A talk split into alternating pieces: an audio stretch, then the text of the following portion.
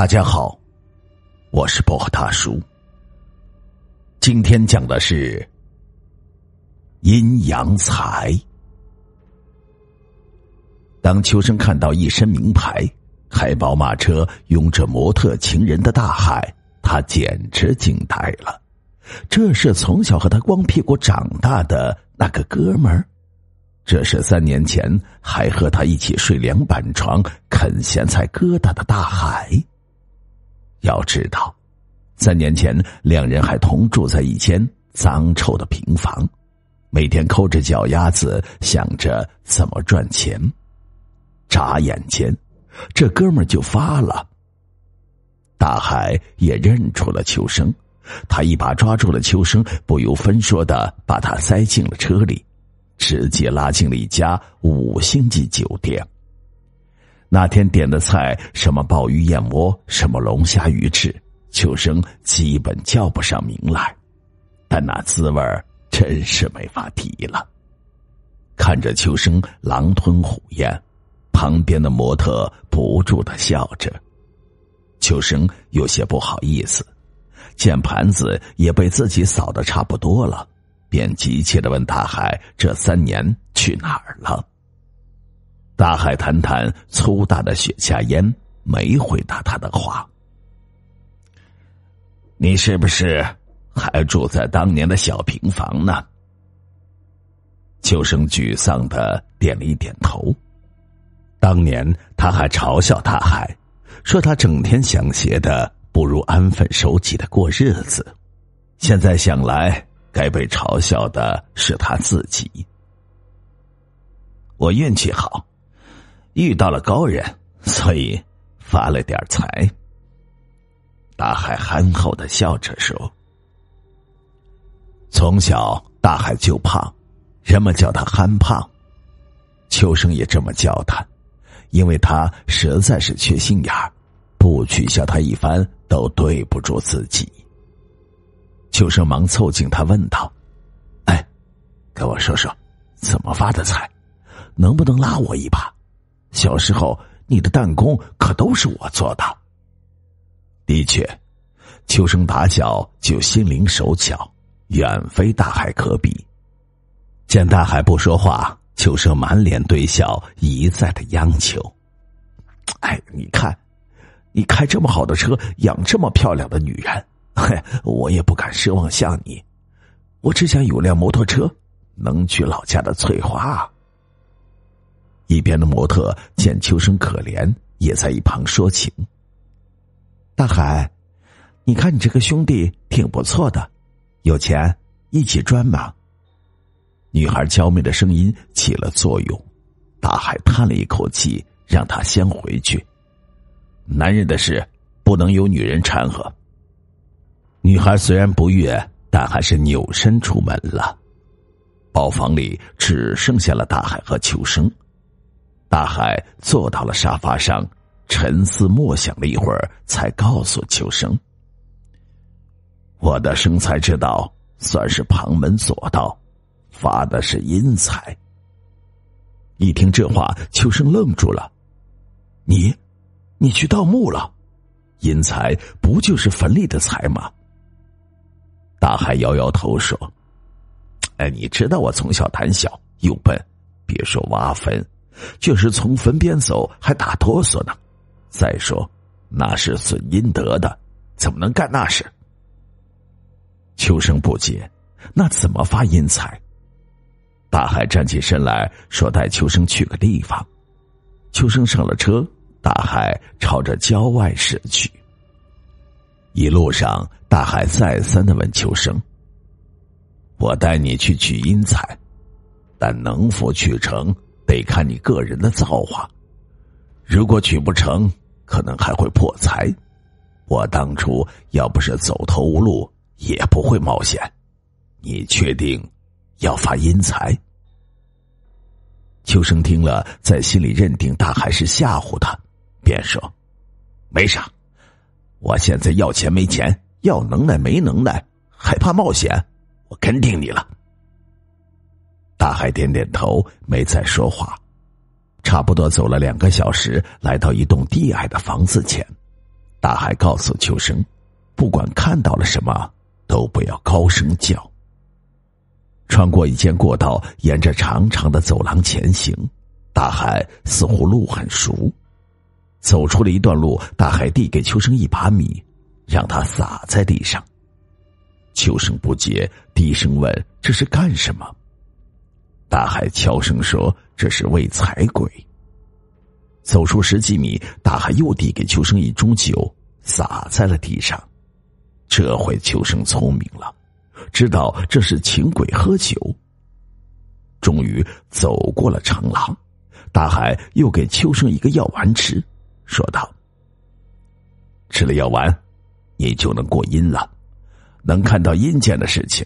你千万不要出声，否则得不了阴财，还可能回不来。”秋生吞下药丸，连忙点头。没过片刻。秋生感觉到脚下开始轻飘飘的，像踩到了云彩上。接着，令秋生惊愕的一幕出现了，他看到了牛头马面。要不是大海提前嘱咐过，他真的要叫出声来。太可怕了！想不到传说中的东西竟然是真的。大海从他们身边走过，嘴里喃喃着。秋生听到他似乎在数着步子。一直数到了九十九，大海停住了。秋生看到一堵墙，墙上密密麻麻的写着人的名字。大海从旁边拿起了笔，郑重其事的写下了“何家庆”三个字，然后带着秋生原路返回。回来时，秋生看到更为恐怖的一幕，居然，居然有成千上万的鬼魂在仰头看着那堵墙。那些鬼魂一律脸色惨白，可表情不一，有的兴奋，有的苦闷，有的垂头丧气，有的却是欢天喜地。秋生也顺着那些鬼魂的目光看去，令他吃惊的是，远远的看那堵墙，每个人的名字都闪着或红或黑的光。他很快找到了大海和自己的名字，他们都是红的。后面一串数字在一闪一闪。终于回到了车里，秋生惊魂未定，问那些鬼在干什么。大海莫测的一笑说：“明天给我五百块钱，我去给你办一个存折。你小子是发财还是亏本，就要看你的造化了。”果然，第二天一大早，大海拿了一个黑色的存折过来。秋生从没有见过这样的存折，不过存折十分的精致，上面还没有存取过的记录。这，这就能赚钱了？秋生还是不解。大海说：“知道昨天你看到的那些鬼在干什么吗？”秋生摇头。大海接着说。他们在看行情，把你的名字写上去，你做了好事就会积下阴财，你的阴财多了，那些鬼魂就会在你身上投资，投资越多收益越大，所以你得好好想想怎么积阴财。秋生看着大海，问他就是这么发财的。大海诡异的一笑，从身上掏出一本存折。和秋生一模一样的黑色折子，上面却密密麻麻的写满了数字。翻到最近一个月，三天一进账，秋生算了算，居然有二百三十九万多元。大海说：“接着，一定要积德行善，阴财多了，吸引的投资多，获取的利息就多。你懂股票吧？”实际上，你就是阴世众鬼手中的一只股票，一定不能下跌哟。捏着存折，秋生总算明白了，他是活人，但可以过阴，去做另一个世界的股票。那么，如果赔了呢？那些牛头马面是做什么的？替人清债的。如果你行情大跌，让鬼破了产，你自己可以想到后果。所以，我开始很犹豫，要不要带你去。以后，你要自己把握了。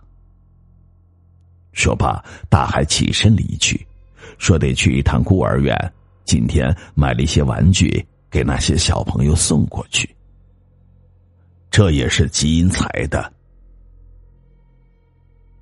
到了上班时间，秋生急忙出门赶公交车，刚刚抢到一个座位，他突然看到了一位老人上了车。想想那笔阴财，他站起身为老人让了座。下车之后，路过地道桥，看到拉二胡的瞎子，秋生掏出一角钱扔进了缸子里。进了工厂，他破天荒的帮着垃圾清洁工推了一下车。看到门口拴狗的铁链子松了，他壮着胆子把链子砸死。秋生觉得自己快成了雷锋，现在他应该积了一些阴财了吧？转眼一个星期过去了，秋生每天都看存折，一直没有动静。可到了周末，秋生突然发现存折上有钱了。那一瞬间，秋生几乎不敢相信自己的眼睛，竟然有三千四百元。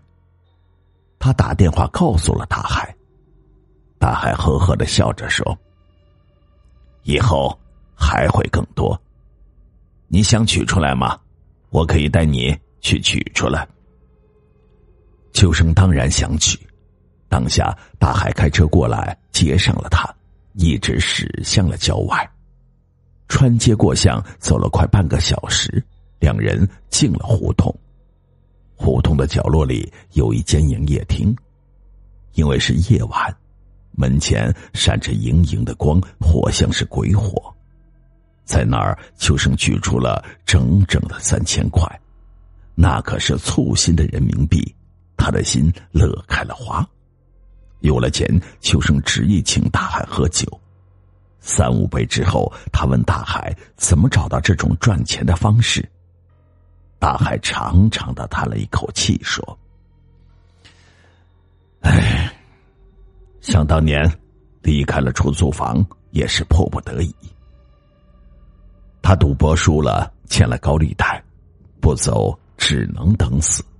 想不到离开小平房第三天，他的好运来了。”街边一辆摩托车撞了老人，又蹭到了大海。大海正满肚子气无处撒，见骑车的想走，一把揪住了他，让他必须送老人去医院，还要支付医疗费。老人出院后，就带大海去了那个地方，见了秋生所见的一切。有了存折，渐渐有了收入。我不像你运气这么好。起初是三两百，后来做的时间长了，收入就越来越多。从那以后，每隔三五天，秋生就能收到一笔收入，他高兴极了。更令他兴奋的是，一个漂亮温柔的女孩喜欢上了他，因为常去酒吧喝两杯，八台的年轻女孩阿青对他动了情。阿青身材妙曼，虽比不上大海身边的模特，可比乡下的翠花那是强了一千倍。当下，秋生和阿青就搬到了一起。阿青温柔和顺，对秋生言听计从，秋生感觉自己像在神仙堂里如痴如醉。转眼，圣诞节到了，秋生和阿青在住处缠绵。一起喝酒，看窗外的烟花，两人兴致正浓，突然间门被撞开了，一个醉醺醺的男人闯了进来。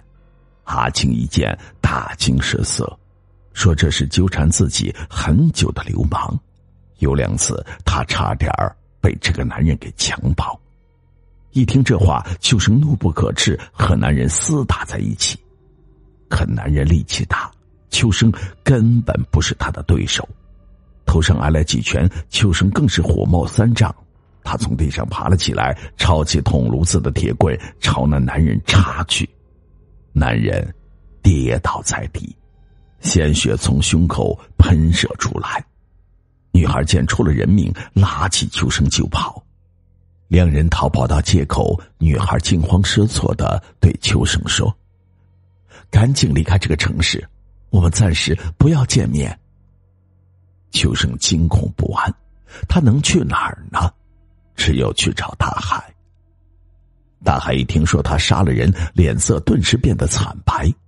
他对秋生说：“你的存折，你的存折。”秋生从怀里摸出了存折，不禁大吃一惊。这次，存折上的钱成了负数，而且是以百万计的负数。你做了这样的事，人气跌了，投资人失了本，会要你的命。大海焦灼万分，拿起电话，不知打给什么人。终于讲完电话，大海狠狠的吸了一口烟，说：“如果你不拿出三百万，就会被乱鬼追上，很快，你就会成为他们中的一个。”秋生一下懵了，摇晃着大海的胳膊，问他该怎么办。大海说。只有王先生能帮你摆脱，他是能通阴阳两事的会计师，我已经拜托他了。最后结局怎么样，很难说。王先生很快就到了，他是一个秃顶的男人，神情格外的严厉。他告诉秋生，存折交给他，由他来处理账目，尽快将他的负资产抹平。不过，你得跟我去一个地方，并且不管发生什么事，你都不要出声。秋生服了药丸，坐在了王先生的车里，后来他就睡着了。这中间颠簸了很久。秋生几次醒来，王先生都守在他的身边，周围一片的漆黑。王先生要他耐心等待。要等阴湿的账都平复了，他才能从黑房子里出来。三天三夜后，秋生终于重新见到了光亮。他发现自己在一间小的地下室里，想动，可手脚却根本不听使唤。旁边一个医生和几个护士正忙着，其中一个护士小声说：“哎，这大海还真能干。”这已经是第七条鱼了吧？他的肝脏、肾脏、心脏、眼角膜都很健康，算下来能卖三百多万了吧？对了，人皮也是被一个美国佬给预定了，付了十万美金呢。真不知道大海用了什么办法，能让人心甘情愿的偷渡到缅甸来。嗨，大海的鬼点子最多，谁知道又设了多少套？把他套进来的呢，没准儿还是老一套，故弄玄虚，阴财、迷魂药、美人计、会计师，嗨，居然有人肯信，哼，一定是被鬼催的。秋生听罢，眼前一黑，又昏了过去。